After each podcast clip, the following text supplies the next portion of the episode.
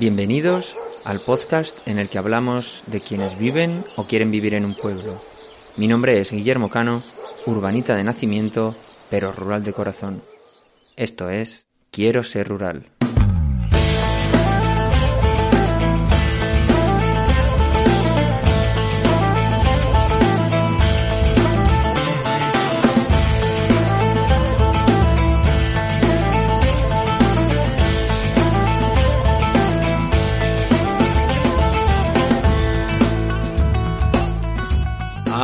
Buenas. Empezamos el mes de abril y casi sin darnos cuenta ya estamos metidos de pleno en la primavera.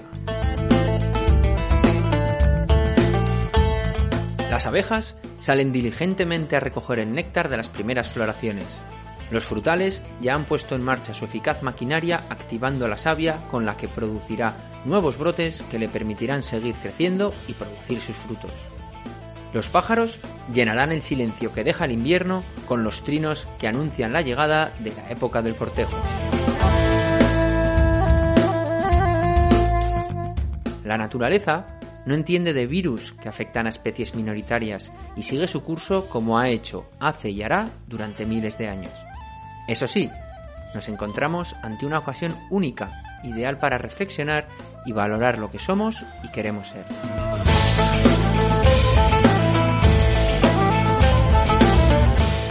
A mediados del siglo pasado, el éxodo rural obligó a miles de personas a iniciar el camino a las grandes ciudades, comenzando, en ocasiones, un estilo de vida que no querían. Ahora es en esas grandes ciudades donde surgen personas que quieren recorrer ese mismo camino pero en sentido contrario. Su deseo, esta vez sí, es tener el estilo de vida que quieren.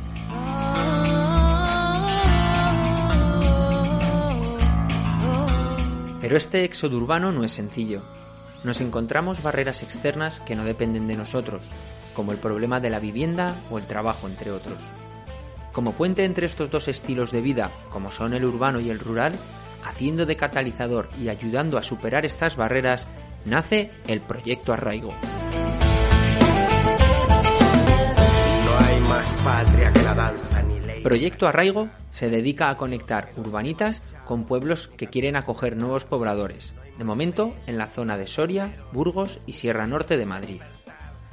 Para el paseo de hoy he quedado con Isabel Catalán, coordinadora de la Sierra Norte de Madrid. Con ella es con quien he quedado en el mirador de la huerta de la tía Franca. Desde allí comenzará otro de nuestros paseicos. Pero antes de marchar, me paso por el bar. Buenos días, Guillermo. ¿Qué te pongo? Pues lo de todos los días, Fran. Un cortado y un refrán.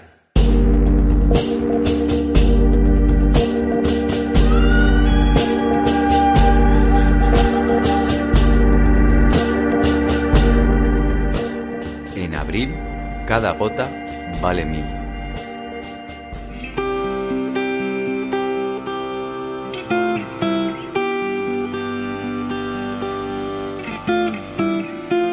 Refranero popular para el mes de abril está plagado de alusiones a la lluvia. Y es que este mes es crucial para que nuestros cultivos se desarrollen de la mejor manera posible. Una cosa mítica en Xixón, ciudad con... El agricultor cruza los dedos y mira al cielo esperando uno de los tres ingredientes de una receta milenaria que cada año prepara con esmero. Una tierra trabajada, abonada y rica en nutrientes para hospedar durante meses nuestros cultivos. Las semillas, diminutas obras de ingeniería genética que albergan toda la información necesaria para crear vida a la espera de un último ingrediente. El agua, el detonante que desencadenará la activación de enzimas que permitan extraer toda la energía almacenada sacando del largo letargo a la simiente. Nadie mejor que los agricultores para conocer el frágil equilibrio que existe en esta receta y cómo el agua juega un papel fundamental, ya que a menos que tengas sofisticados sistemas de riego, dependes únicamente de las preciadas nubes cargadas del líquido elemento.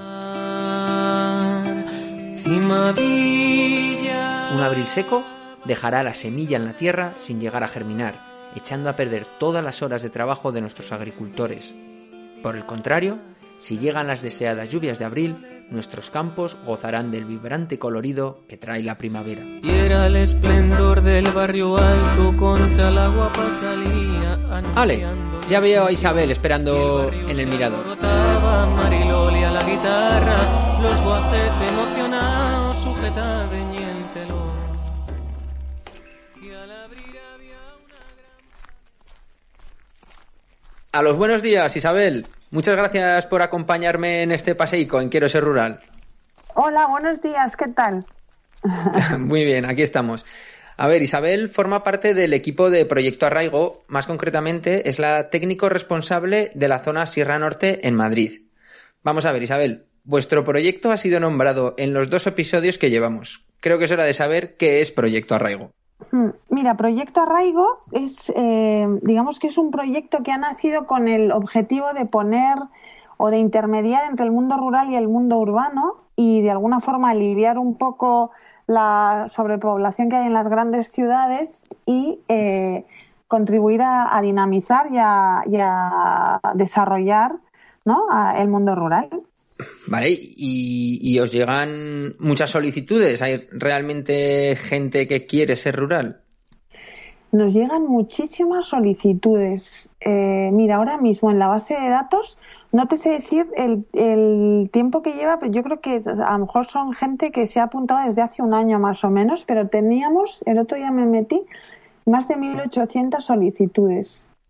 En un año. Porque realmente Proyecto Arraigo lleva más años. Claro, el proyecto Arraigo mm, se inició en Soria hará unos tres años.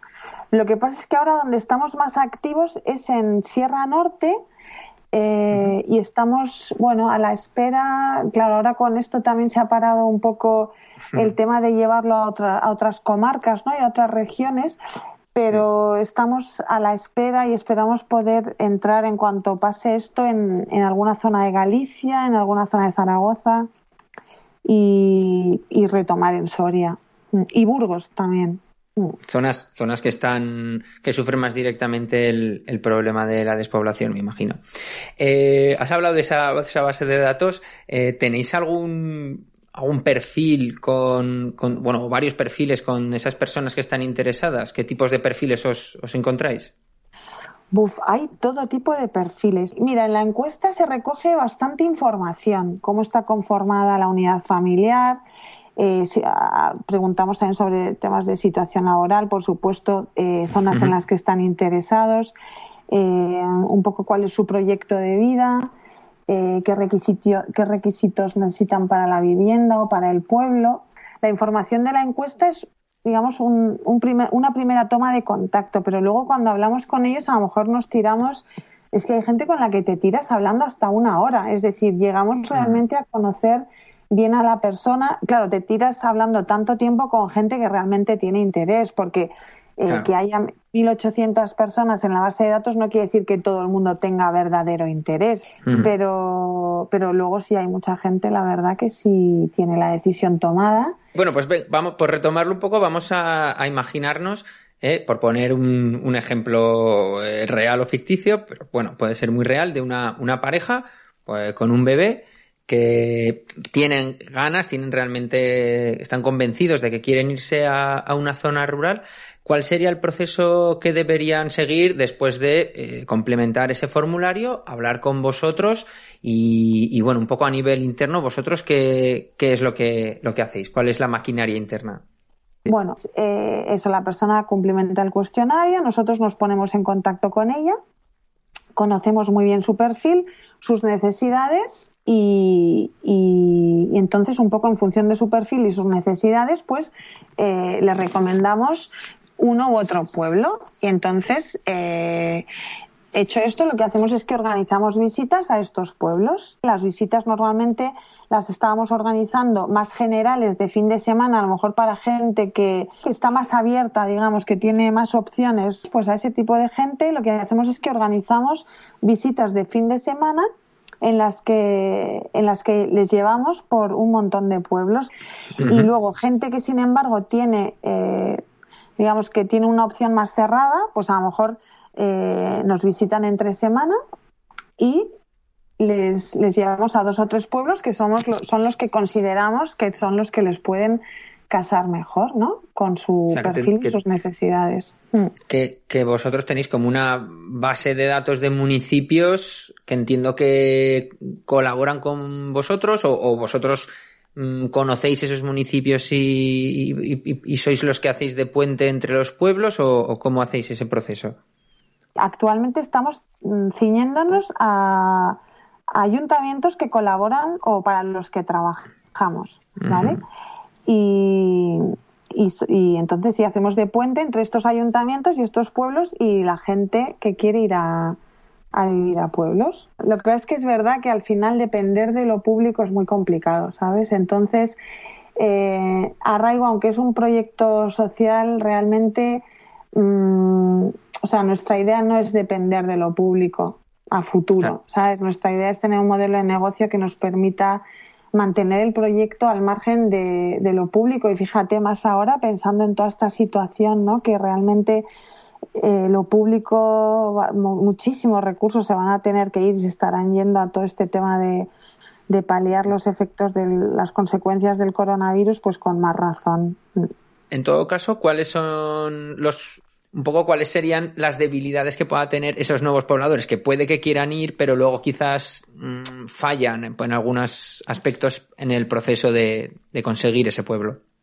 Mm, Pues mira, eh, la principal debilidad, pero no es ya suya, sino que es mm, la el mayor, digamos, el mayor obstáculo que tenemos por encima de la, de la falta de empleo es la falta de vivienda. O sea, Ah. realmente eh, hay una escasez de vivienda apta disponible eh, tremenda.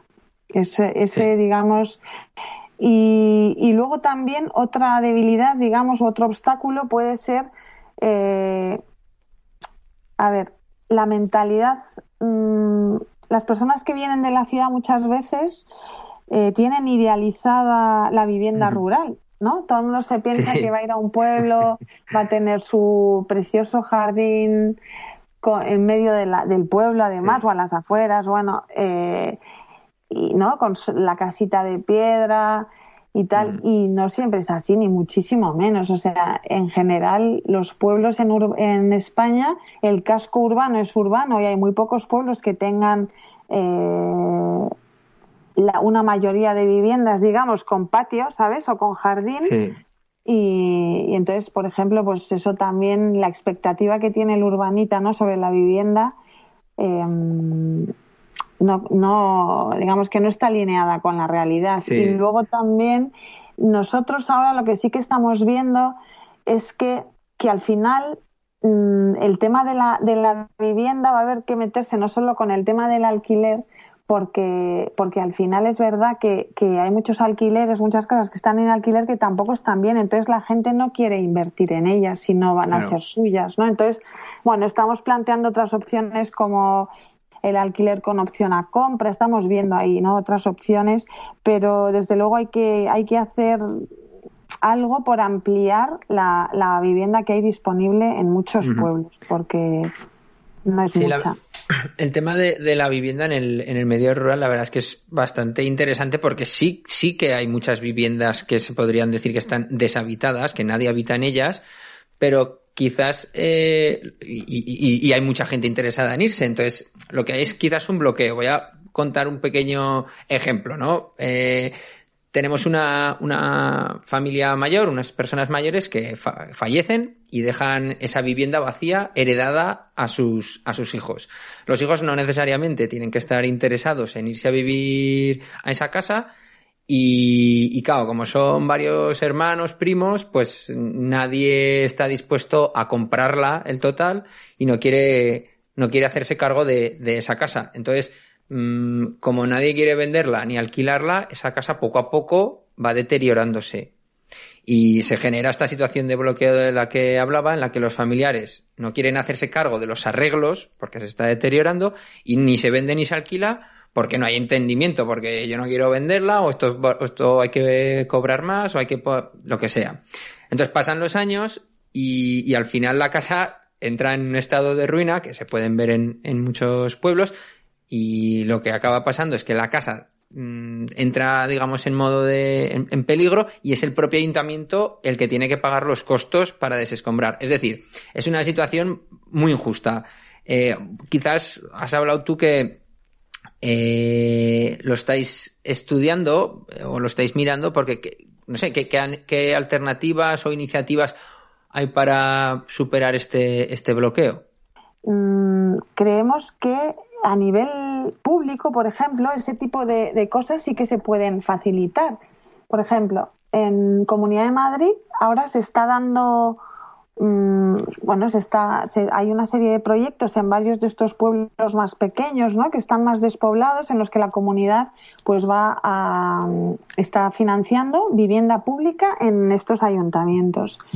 Y, y, por ejemplo, mm, nosotros creemos que sería muy interesante que la comunidad, en vez de empezar viviendas de cero, a lo mejor encontrase la forma de apoyar eh, precisamente el, el que casas que están en, en, en muy mal estado, que ya no quiere nadie y tal, pues que a lo mejor en vez de empezar a construir de cero, se puedan, mm, pues eso, que sea un dinero eh, que se pueda Claro. utilizar para, para comprar este tipo de viviendas, ¿no? Y esa sería una opción, por ejemplo, para eso El también rehabilitarlas. rehabilitarlas, sí, que, la- que Ujú. las, que las comunidades y los ayuntamientos, en lugar de invertir en suelo nuevo, aunque también se puede hacer, ¿no? Porque es verdad que, que, oye, que se puede a lo mejor hacer una combinación de ambas cosas, pero yo creo que, que es súper importante porque, porque además es que yo, vamos, nosotros lo vemos en, en la Sierra Norte, ¿no?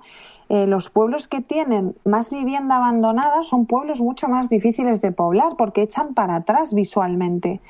Y el tema estético parece que no, pero también es muy importante. Hay mucha Sí, gente. Tú antes me preguntabas por el perfil de urbanitas. Hay.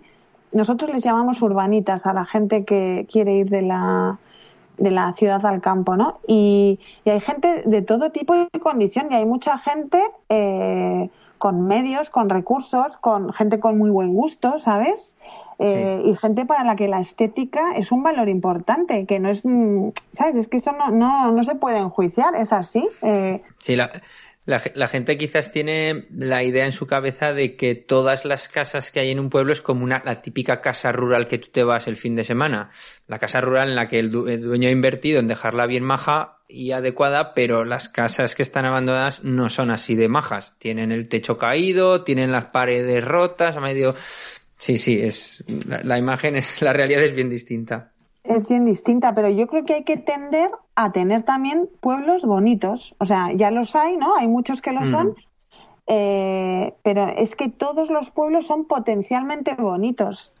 Sí, sí, el patrimonio, es que es patrimonio de todos, además. Sí, sí, totalmente. Entonces, yo creo que esta solución, por ejemplo, es totalmente viable. O sea, creo que eh, a lo mejor es más compleja por eso y puede llevar más tiempo, pero es que hay que pensar a largo plazo. En lo rural hay que pensar siempre a largo plazo. O sea, no esto de tener soluciones, pues sí, a lo mejor la solución de construir ciertas viviendas a corto plazo está bien, ¿no? Y en dos años a lo mejor tienes eh, unas viviendas y ya puede ir más gente a vivir y tal, pero hay que pensar a, a largo plazo y, y esta yo creo que es una solución que puede, que sería muy positiva, la verdad, para, para los Sí. pueblos.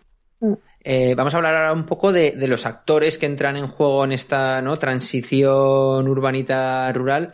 Eh, para los habitantes del pueblo, los que ya están habitando allí, eh, ¿hay algún, habéis hecho algún manual para, para, ¿no? para acoger a estos nuevos vecinos y viceversa, los, los nuevos habitantes para que se adapten a- al estilo de vida del, del medio rural? ¿Tenéis algo ahí, una especie de curso o algo así? Pues mira, y sobre todo lo que intentamos crear en todos los pueblos son grupos de acogida. Ah. Es decir, gente del pueblo que, que muchas veces son gente mayor, que tienen tiempo y que tienen mucha ilusión por, por ayudar a que su pueblo vaya mejor, ¿no? Y, y entonces eh, montamos estos grupos de acogida que lo que hacen es eh, pues ayudar a los nuevos pobladores, es decir, pues claro, les, les, pues les hablan del municipio, les dicen que, o sea, una vez que, que llegan, pues les, si tienen cualquier duda, cualquier tal, pues ellos les, les ayudan y luego como que les ayudan a integrarse también en, en el municipio. Conocer la historia, lo- que además cada pueblo tiene su historia. Es verdad que lo del legado, ¿no? Lo que decías tú del patrimonio la- eh, de los pueblos es que es, eh, es increíble. O sea, cada pueblo tiene su historia, cada pueblo tiene sus recursos que muchas veces son absolutamente desconocidos y y de gran valor. grandísimo valor, sí. Sí, sí, sí. Sí, sí. sí. Entonces tenemos hay eso, es que- verdad que luego también tenemos ma- manuales escritos. ¿ves? Ahora, por ejemplo, estamos aprovechando todo este tiempo para ahondar en la metodología y mejorar todo este tipo pues de documentos, ¿no? Para Estandarizarlo, me imagino, un poco. sí, sí, mejorarlo. Sí, estamos, la verdad que este tiempo a nivel de, de consolidación, digamos, del proyecto nos está viniendo bien para, para darle más forma y mejor forma. Otro, otro de, de los actores que entran en juego eh, serían los alcaldes y, y los concejales, en este caso, y, y su complicidad con, con, vuestra, con vuestra iniciativa. Eh, ¿Realmente juegan un papel destacable en este proceso de ruralización? ¿En, en qué manera pueden colaborar? Mira, juegan el papel más importante de todos. Yo creo que por eso también Arraigo, yo antes te decía, Arraigo va a tener que plantearse a lo mejor ¿no? otras vías y no, no llevar solo a gente a pueblos que, con los que colaboramos con los alcaldes. Pero yo creo que, que aunque abramos ese abanico, digamos, y los alcaldes o el municipio nos pague o no nos pague ¿no? por los servicios, eh, siempre va a haber que involucrar al alcalde. Son Sí. el aspecto clave, nos ayudan en todo, o sea, es gente que nos ayuda a ganar esa confianza tan importante en el municipio, gente eh, que realmente quiere mm, que su pueblo vaya bien, entonces nos ayudan también con todo el tema de identificación de recursos y oportunidades, porque al Claro. final lo del patrimonio, ¿no? Que decías, patrimonio a todos los niveles. Hay que, cuando llegamos a un pueblo hay que conocer bien qué tiene, qué recursos tiene. eh, es posible explotarlos. eh, se puede alinear con algún emprendedor que tengamos en la base de datos que, que pueda estar interesado, ¿no? En, en explotar ese tipo de recursos. O sea, es, nos ayudan en todo, en todo. Es, eh, son, yo te diría que son la pieza clave. El ayuntamiento es la pieza clave. Y de hecho, eh, bueno, es verdad que hay pueblos, ¿no? Que a lo mejor no tenemos o que el alcalde no mm, no está tan involucra- tan involucrado y va bien también, pero es verdad que, que bueno, yo creo que es el, el aspecto más importante, la fe del alcalde en el proyecto y su apoyo al proyecto Que confíe, que confíe en vosotros. y que lo muestre, ¿no? Que lo que lo muestre al pueblo, que se lo haga ver a los vecinos. Eh, me, me venía muy bien lo que hablabas antes de un poco de la confianza que hay que tener por estos nuevos pobladores, porque en muchos ayuntamientos, y está sucediendo en muchos de ellos, eh, la cantinela es un poco siempre la misma, que te dicen que recibimos decenas de correos de familias que quieren venir al pueblo a cambio de trabajo y vivienda gratis. Digamos que se ha creado una falsa imagen de que los pueblos regalan casas y trabajo y desafortunadamente muchas eh, personas, muchas familias que están en situaciones desfavorecidas mm, no van necesariamente buscando eh, un pueblo porque quieren vivir en un pueblo, lo que van buscando son casas y, traba- eh, y trabajo y eso quizás genera ese conflicto de, que no, no, no tengan el apego por el pueblo. No sé si os habéis encontrado algún tipo de situaciones como esta. Sí, entiendo. Mira, nosotros a ese Sí. punto no llegamos porque nosotros cuando tenemos la encuesta y cuando hablamos con la gente ya filtramos eso Ajá. también. ¿Entiendes? Claro. Entonces, eh, ¿qué ocurre? Es verdad que hay gente que no tiene recursos, ¿vale? Y que quiere ir al pueblo a vivir y entonces en la medida de nuestras posibilidades les ayudamos a buscar trabajo. Pero esto es verdad que lo digo entre comillas porque eh, lo hacemos en la medida de nuestras posibilidades. Al final, mm, para encontrar trabajo, sobre todo tiene uno que poner mucho de su parte, ¿vale? Arraigo puede ser un apoyo y es verdad que hemos encontrado trabajo a gente porque estamos en contacto con empresas de, de los municipios, ¿no? Y de la zona, pero eh, pero pero no vamos ni mucho menos siempre es así entonces nosotros ese filtro digamos que ya lo hacemos con las llamadas y las conversaciones entonces nosotros no Claro. llevamos al pueblo a nadie que va pensando que le van a dar casa gratis y que va a tener trabajo Eh, yo creo que lo de dar todo gratis eh, es un error, ¿sabes? Sí. Porque, por desgracia, por desgracia, muchas veces no lo, no lo sabemos valorar. En fin, que eso, yo no creo en lo gratis de por vida, Mm. la verdad. Im- Imagino que, que después del tema vivienda el, el tema más importante es el, el trabajo y quizás vos- vosotros eh, tengáis un punto de vista bastante interesante porque im- eh, imagino que habrán surgido otros gremios o alternativas a los trabajos típicamente rurales como pueda ser la agricultura y la ganadería. ¿Qué nuevos gremios os estáis encontrando que encajan en el medio rural de estos nuevos pobladores? Claro, ahora además tenemos la suerte de que realmente se está llevando fibra y mejorando la conexión. Desde luego en Sierra Norte, perdona, en Sierra Norte de Madrid está eh, llevándose prácticamente ya están casi todos los pueblos y se hará en breve y yo entiendo que va a ser así en toda España. Entonces es que es un momento increíble porque hay eh, mucha gente que teletrabaja, muchísima gente que teletrabaja. Eh, luego también hay, por ejemplo, nos estamos encontrando con muchos funcionarios que tienen jornadas mm, raras, en el sentido de que a lo mejor es gente que trabaja dos días y luego cinco no, ¿sabes? Entonces, y de este tipo de gente te puedes encontrar desde agentes de viajes que a lo mejor trabajan dos semanas viajando por Europa y el resto están aquí en España, funcionarios que trabajan dos días por semana, o sea, hay cada vez más, eh, digamos, profesiones y, y profesionales que, que no tienen la típica jornada laboral de bajar a Madrid o a cualquier ciudad en hora punta y subir en hora punta, ¿sabes? O gente que a lo mejor empieza a trabajar a las 5 de la mañana y termina a las 2 de la tarde. Pues ahí igual, eh, si estás a una distancia que tampoco sea muy grande de donde trabajas, pues mm, y no te importa conducir, ¿sabes? Entonces cada vez hay más eh, gente que también a nivel profesional puede puede venirse a vivir al campo. O sea, ya no supo- hay mucha gente, por ejemplo, claro, yo te hablo de Madrid, ¿no? Que lo conozco más, pero hay mucha gente que trabaja en el centro de Madrid, que vive en, el- en la zona sur o en la zona este, ¿verdad? pero en, en grandes urbes y tardan más que si te vienes a vivir a la Sierra Norte.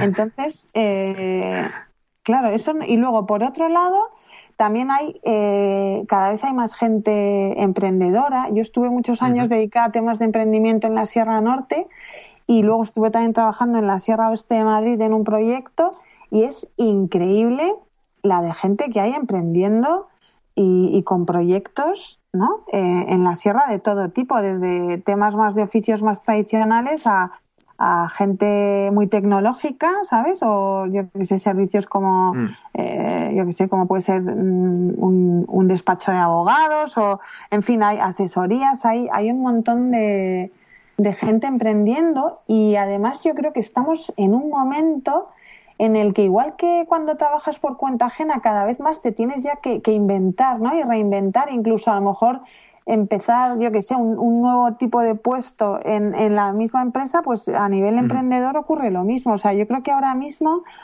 está, hay muchas cosas por inventarse y cada vez hay más gente que tiene esa capacidad de observar, ver la necesidad y lanzar algo que satisfaga esa necesidad. ¿no? Entonces yo creo que estamos en un momento en el que, que es buen, en fin, que es buen momento para, para lanzar nuevos proyectos también en el mundo rural.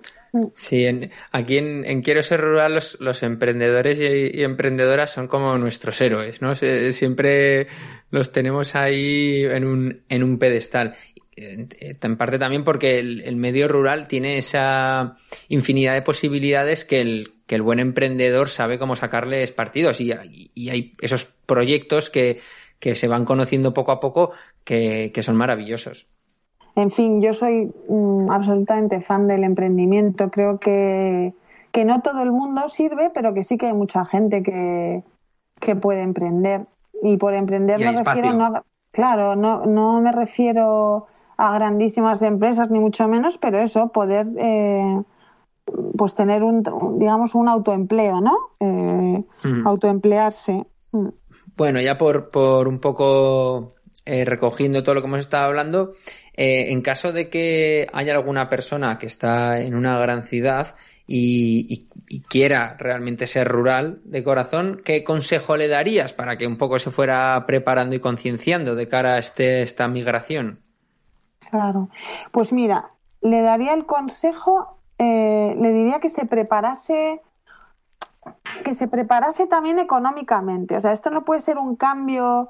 Mm, Hay mucha gente que lo puede hacer así en un pispás, ¿no? Eh, porque teletrabaja por, la, por las condiciones que te he dicho, ¿no? Gente o que es un profesional autónomo que tiene su propio negocio, lo que sea, y puede irse, digamos, de un día para otro, ¿no? Pero hay mucha gente que no, que no puede hacerlo, ¿no? Entonces, yo le diría que, es importante prepararse también a nivel, o sea, que lo que necesita para irse a vivir a un pueblo realmente es un proyecto de vida, ¿vale? Entonces.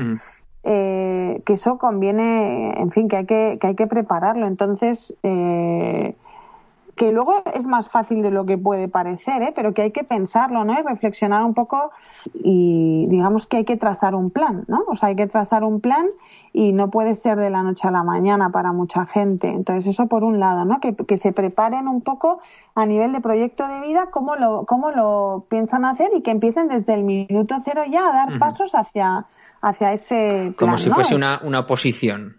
Una posición de, de largo recorrido, porque ¿cuánto tiempo de media le puede costar a una persona? O con los datos que tenéis, le suele costar a una persona desde que decide contactar con, con vosotras hasta que finalmente encuentra. Claro, es que eso depende. Mira, hay gente que a lo mejor lleva un año viendo un pueblo, viendo otro, gente que estuvo en Soria, que luego ha visto Madrid, eh, y luego, sin embargo, hay gente que va a una visita y se enamora del pueblo, puede hacerlo y, y lo hace enseguida, ¿sabes? Entonces, es que no hay un perfil. Yo te diría que sobre todo lo que determina la, la rapidez es que dispongas o no de medios para poder vivir en el pueblo yo cuando haga, o sea, para realizar el cambio de alguna forma que no cortaría de raíz con la vida anterior, sino que, Claro. ¿sabes? O sea, realmente me daría un tiempo para ver si me acoplo.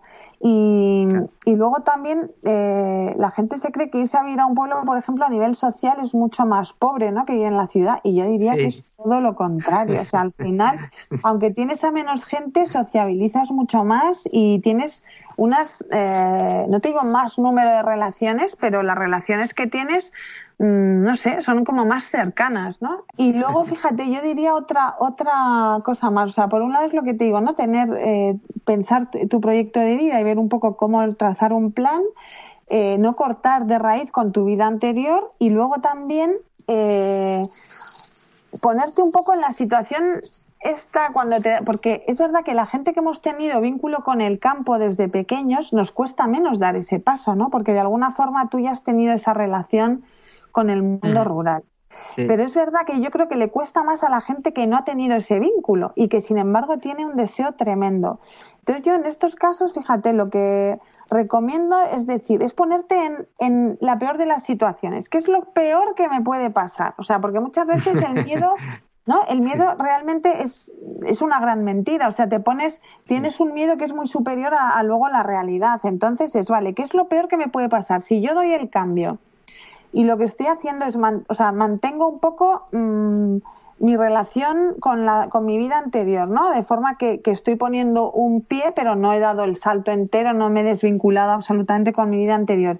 Y tengo recursos para luego, ¿sabes? Para, o sea, mantengo mi trabajo y tal y cual, siempre puedes dar marcha atrás, ¿sabes? Entonces yo, la, la, la tercera recomendación sería un poco eso, ver... Eh, racionalizar un poco el miedo, decir, vale, ¿qué es lo peor que me puede pasar? Lo peor que me puede pasar que es estar tres meses, seis meses de mi vida eh, en un pueblo, intentar algo por lo que siento un gran deseo, pues yo creo que es Claro. mucho peor quedarte con las ganas, ¿no?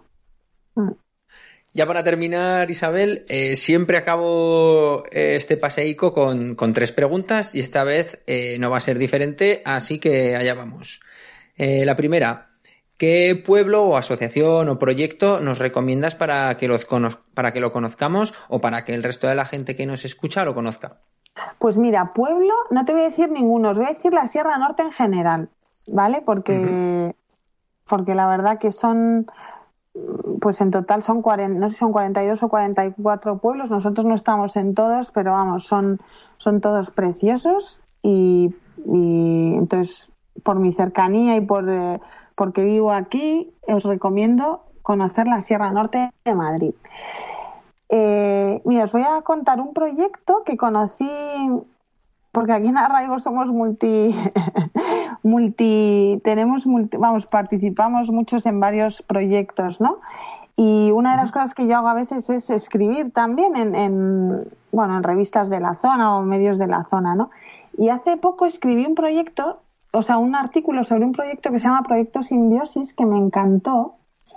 Es eh, un proyecto que, en el que participan, eh, pues participa la, creo que es la Asociación de Apicultores de la Comunidad de Madrid, varios Ajá. ayuntamientos de la Comunidad de Madrid, productores, eh, productores locales de la Sierra Norte, eh, agricultores, ganaderos, apicultores, ¿vale? Entonces han montado un proyecto que consiste en una formación que se ha dado en varios pueblos de la Sierra Norte con el apoyo, ya te digo, de cuatro ayuntamientos, así en este caso. Y, y entonces han formado a un grupo de personas, que fueron 16 personas en concreto, y aparte de la formación en, en esta serie de disciplinas, digamos, también daban apoyo y formación en emprendimiento. Y entonces el resultado ha sido que de estas 16 personas, 13 personas, eh, digamos, en, los, en las tierras de los ayuntamientos que han participado y que han apoyado el proyecto, están desarrollando eh, pues proyectos vinculados eso, a la apicultura, a la agricultura. Y entonces al final es una riqueza porque aparte ya de la de, de implicar a los productores locales que me parece una maravilla es un proyecto que siempre tira de lo local no que son los que han estado dando Sí. la formación eh, al final implican ayuntamientos que les están ayudando a pues también a, a explotar los recursos del ayuntamiento porque al final oye las tierras pues es un recurso súper importante no ese por un Sí, lado. sí. luego por ejemplo, pues también te voy a contar em, que una de las cosas, por ejemplo, que he visto y que me ha encantado eh, en, en los pueblos, ¿no? Yo conocía la Sierra Norte, pero es verdad que ahora metiéndome en arraigo, pues estoy conociendo más las iniciativas de los pequeños pueblos y es sobre todo la, digamos, la sensibilidad que tienen hacia los mayores. O sea, me parece que, que es una maravilla, que, que demuestran, en, ¿sabes? Que están demostrando como mucho más desarrollo social, ¿no? Que, que en las ciudades. Yo, por ejemplo, te puedo decir que hay pueblos como Madarcos que y sé que se hacen otros cada uno a su manera no pero pues lo que hacen es que eh, organizan en el bar del pueblo en el restaurante del pueblo todos los días los mayores eh, van y comen juntos, ¿no? Entonces el, el ayuntamiento Mm. facilita que puedan, pues eso, estar juntos, comer juntos, pues ese tipo de cosas a mí me parecen iniciativas, eh, vamos, súper importantes, ¿no? Y, y yo veo que, que en los pueblos hay una sensibilidad hacia los mayores que no la hay en, en las ciudades para nada, muchísimo menos en el sistema de residencias. Eh, no sé, creo que es una pena, una verdadera pena sacar a los mayores de los pueblos. Creo que, que vamos, que es algo que habría que, que ayudarles Sí, a permanecer ahí. Creo que los pueblos de la Sierra Norte lo están intentando y sé que tienen un proyecto también porque eh, sé que están trabajando en un proyecto para ayudar en ese sentido y, y permitir que sigan viviendo el máximo tiempo posible en sus pueblos y en sus casas. Y, y ese tema me parece fundamental, la verdad, me parece bonito, necesario y justo. Sí, el, te- el tema de los cuidados en los, en los pueblos, eh, en el futuro se, haremos algún, algún programa porque yo creo que está muy vinculado al tema de la comunidad, que quizás en las ciudades se ha perdido un poco, pero en los pueblos aún se mantiene y se puede ver. Y como dices tú, eh, aunque sea de manera subconsciente, el tema de los cuidados se, se lleva mucho, se tiene, se tiene muy en cuenta. Muy interesante. Los, Claro, el ritmo de la ciudad es tan brutal que los mayores, claro, los mayores realmente mm, pueden parecer un estorbo, ¿sabes? O sea, es que realmente Sí. eh, es que es incompatible. Sin embargo, el mundo rural va a otro ritmo y es el ritmo también de los mayores. Venga, pues sí, hablaremos de, de este tema en el futuro. Vamos a, a la segunda eh, pregunta. ¿Qué le dirías a, a alguien que está sola en su pueblo y no sabe por dónde empezar a comprometerse y hacer cosas interesantes por su tierra? yo qué sé, si es un pueblo que está cercano a alguna de las comarcas en las que estamos, o pues intentaríamos integrar al pueblo, ¿sabes? Y luego eh, que se apoye de, si es gente mayor que no tiene acceso a Internet, que se apoye de jóvenes para que le ayuden a buscar iniciativas, ¿no? Hay, hay muchas iniciativas, mm, la verdad, interesantes, pero yo creo que ahora mismo el futuro de cualquier proyecto eh, a nivel empresarial, a nivel de desarrollo rural, de lo que sea, tiene la clave es la colaboración, ¿sabes? Entonces, yo le diría, no, no intentes mover nada solo, busca ayuda, busca colaboradores. Un poco en función de lo que tú estés buscando o pensando, pues busca a alguien que esté un poco alineado con eso, ¿no? Eso es lo primero. ¿Cómo ya? Pues eso idea, dependerá de lo que de la persona, de lo que esté pensando, pero esa, esa sería mi, mi recomendación. Yo buscaría lo primero apoyos dentro del pueblo, ¿sabes? Buscaría apoyos dentro del pueblo.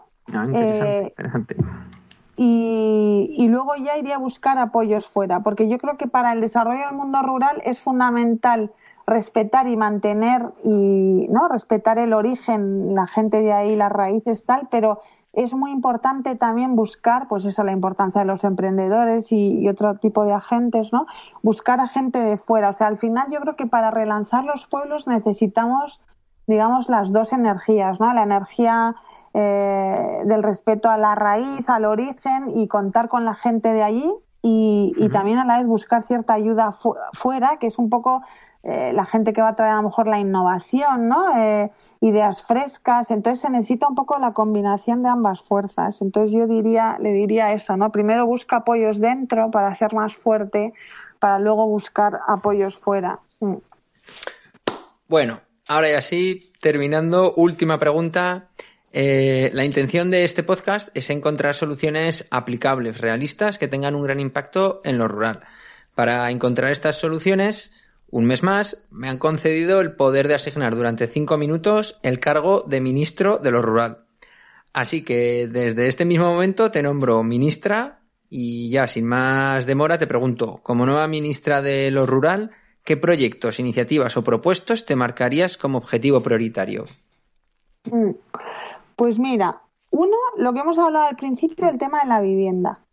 Intentaría lanzar políticas que facilitasen eso, que la gente, o sea, que, que se construyesen nuevas, que las nuevas viviendas, sí, o sea, que, que fuesen casas que estuviesen en mal estado, ¿no? O, o sea, que se aprovechasen las viviendas que ya hay en los pueblos, que construir está muy bien de nuevo, pero sí, o sea, haría una política para el tema de la rehabilitación para nuevos pobladores.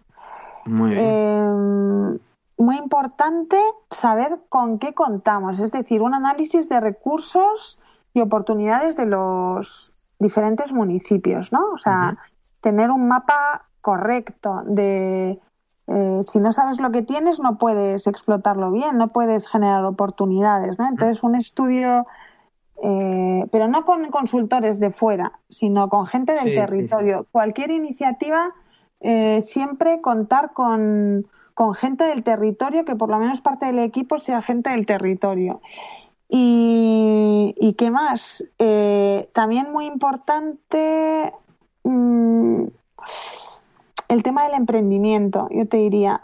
Eh, que eso está unido también a lo de gestión de recursos y identificación de oportunidades, ¿no? Pues eh, intentar lo primero, apoyar a la gente que quiera emprender del, del territorio, pero también eso, atraer a, a gente a gente de fuera poner facilidades también, pues yo que sé, a nivel fiscal, todo esto a nivel de números, al final también es importante, ¿no? Una última medida en tu legislatura. A ver, que los pueblos no vayan solos por el mundo, ¿sabes? Sino que eh, realmente funcionar a nivel de comarcas, ¿sabes? Yo no funcionaría a nivel de, de muchísimos pueblos, ¿no? Pero sí que agrupar, agrupar los pueblos, eh, hacer esa, esa agrupación un poco con sentido, ¿no? Y, y, que, y que se trabaje a nivel grupal, pues por comarcas o por territorios, ¿no? Y, y cuando se haga un análisis, que no se haga un análisis solo de tu pueblo, sino a nivel comarca, a ver dónde tiene más sentido a lo mejor atraer a emprendedores agrícolas, donde tiene más sentido, a lo mejor por cercanía a una, a una carretera en condiciones, pues montar un coworking, por ejemplo, que a mí me parece algo esencial también, montar centros, espacios donde montar espacios donde se fomente esa colaboración. Pues nada, espero que hayas disfrutado de tu legislatura y tu cargo de ministra. Eh, de momento me apunto las medidas, ya veremos si las llevamos, se llevan a cabo en el gobierno, yo las mandaré, ¿eh? ahora están un poco ocupados, ya veré si, si te hacen caso. bueno, Isabel, muy, muy interesante todo esto que nos has contado. Eh, muchas gracias por el paseico y nada, espero que hayas disfrutado de, de esta mañana aquí en Quiero Ser Rural. Sí, me ha encantado hablar contigo, Guillermo. Muchas gracias por darnos la oportunidad de, eso, de contar un poco nuestro proyecto y nuestra visión. Nada, a ti por, por acompañarnos. Muchas gracias.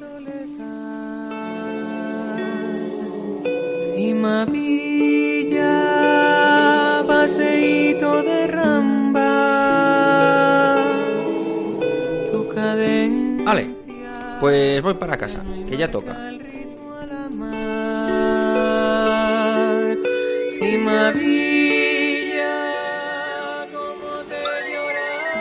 Hombre, si es Nicanor, el afilador. Nicanor, ¿qué tal? A darle vida a los cuchillos del pueblo, ¿eh? Pues sí, Guillermo, como siempre. Aquí estamos y, oye, que no falte la faena. Pues venga, toma más faena, que te traigo las tijeras de podar pues y la navajica. Que en un momento le pego un repaso a esto.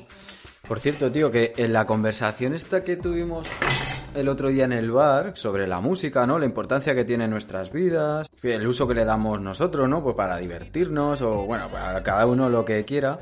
Que claro, pensando, es que antes la, la, música formaba parte del ritual de la vida, ¿no? Para el individuo y sus creencias y su trabajo. Y me he puesto a investigar y te comento un poco lo que he averiguado, ¿vale? Y qué conclusiones saco. Eh, bueno, como ya sabrás, pues hace 50 años aquí en España el trabajo se realizaba sobre todo pues en el campo, ¿no? Es decir, en el ámbito rural. Y hasta que las máquinas sustituyeron a los labradores, pues estos cantaban durante sus jornadas, sus duras jornadas, ahí al sol, pues sudando, pues cantaban sus penas o sus alegrías. Y en los descansos, entre trago y trago de vino, pues aprovechaban y también pues se se desahogaban cantando. Pues bien, a este tipo de canto se le denomina canto de labor y no es algo exclusivamente de España, sino que se hacía en muchos lugares del mundo. Por ejemplo, en Estados Unidos, en al sur, los africanos esclavos que recogían algodón también tenían sus propios cantos de labor. Y de estos cantos de labor proviene el blues.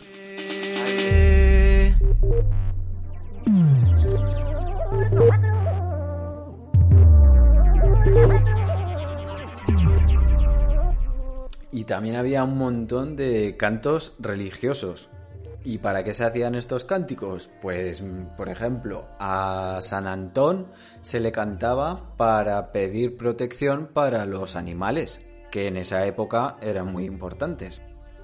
Luego también a la Virgen del lugar, pues se le pedía para que ese año, por ejemplo, lloviera, porque si llovía, claro, pues había buena cosecha y eso te aseguraba el alimento para todo el año. Aún hoy en día es común escuchar cantar en las romerías o en las ceremonias religiosas como las bodas, bautizos y comuniones.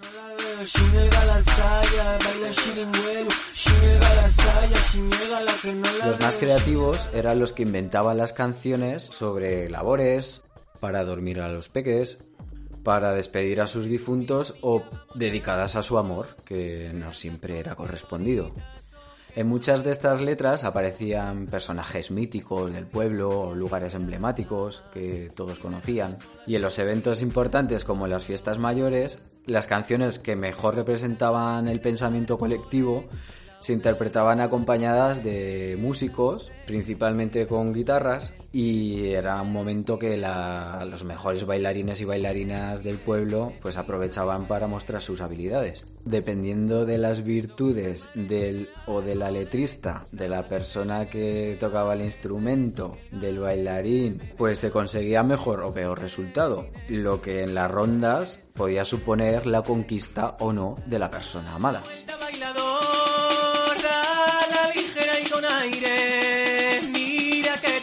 A este grupo de canciones colectivas pertenecen las jotas, las sardanas, las ruedas, los chicos, las seguidillas. Entonces, las canciones que más gustaban eran las que más se cantaban y por lo tanto las que han permanecido durante más tiempo en el cancionero popular.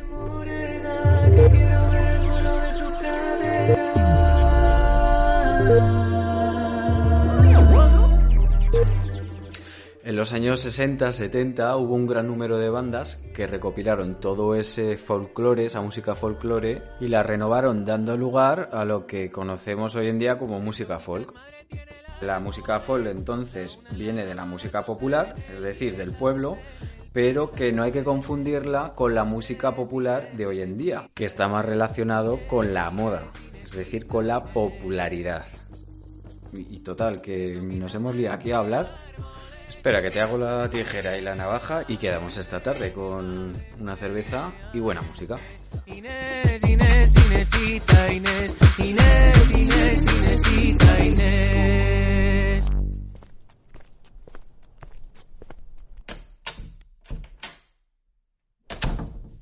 Se suele decir que uno no elige dónde nace, ni siquiera dónde crece durante gran parte de su vida, pero llegado el momento, todos tenemos la opción de elegir dónde vivimos. Se volvieron a encontrar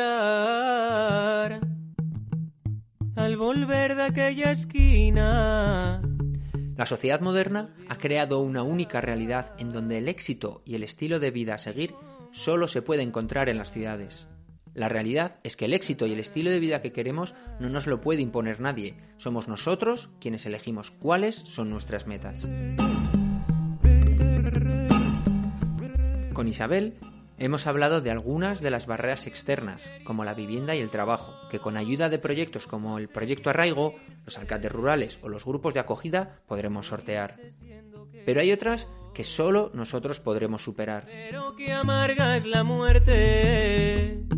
Cuando la muerte es olvido, qué hermoso sería morirse. Son muchas las excusas que nos damos para no enfrentarnos a la realidad de lo que realmente queremos. Construimos barreras más y más grandes cimentadas casi siempre en los miedos de nuestra cabeza. Como la barrera de que en las zonas rurales todo está lejos, cuando en una gran ciudad cada día miles de personas se desplazan durante una o dos horas para ir a trabajar. O la barrera de los servicios, cuando en algunas ocasiones la sobrepoblación genera problemas de saturación llegando a ser incluso de peor calidad. Y cómo no, la barrera de la falta de ocio, cuando muchas personas están interesadas en consumir otro tipo de ocio o lo hacen de manera esporádica.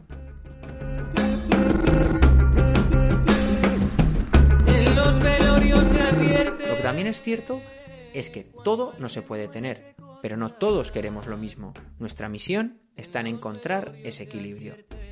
Depende de cada uno sopesar nuestras necesidades y ponerlas a un lado u otro de la balanza para decidir qué necesitas en tu vida, en tu día a día. Cuando alguien muere, qué cosa. Poco a poco, familias de grandes ciudades ya han tomado una decisión y han definido lo que será su proyecto de vida. Ya han decidido que quieren ser rurales. Por nuestra parte, esperamos haber conquistado vuestras orejas y que nos acompañéis en futuras escapadas. Juntos conoceremos nuevos caminos y nuevos horizontes. En la realización de este paseo hemos estado Roberto Morote y Guillermo Cano. Antes de irme, recordaros que dejéis vuestros comentarios y suscribiros a través de las plataformas iBox, iTunes, Facebook, Spotify o desde nuestra web quiero serrural.com. No olvidéis ayudarnos a llegar al máximo de gente posible dándole al me gusta, al like, al corazón y que lo compartáis. Que lo compartáis y que habléis de él con vuestros vecinos y vecinas, en el bar, en la puerta de casa o en la misma plaza del pueblo. En el paseo de hoy hemos estado acompañados por Rodrigo Cuevas. Abajo en la descripción tenéis toda la información sobre este artista asturiano. Y por último, agradecimientos a la persona que se queda, a la que quiere venir, a la que se fue, pero volverá, a todas aquellas que dicen, quiero ser rural.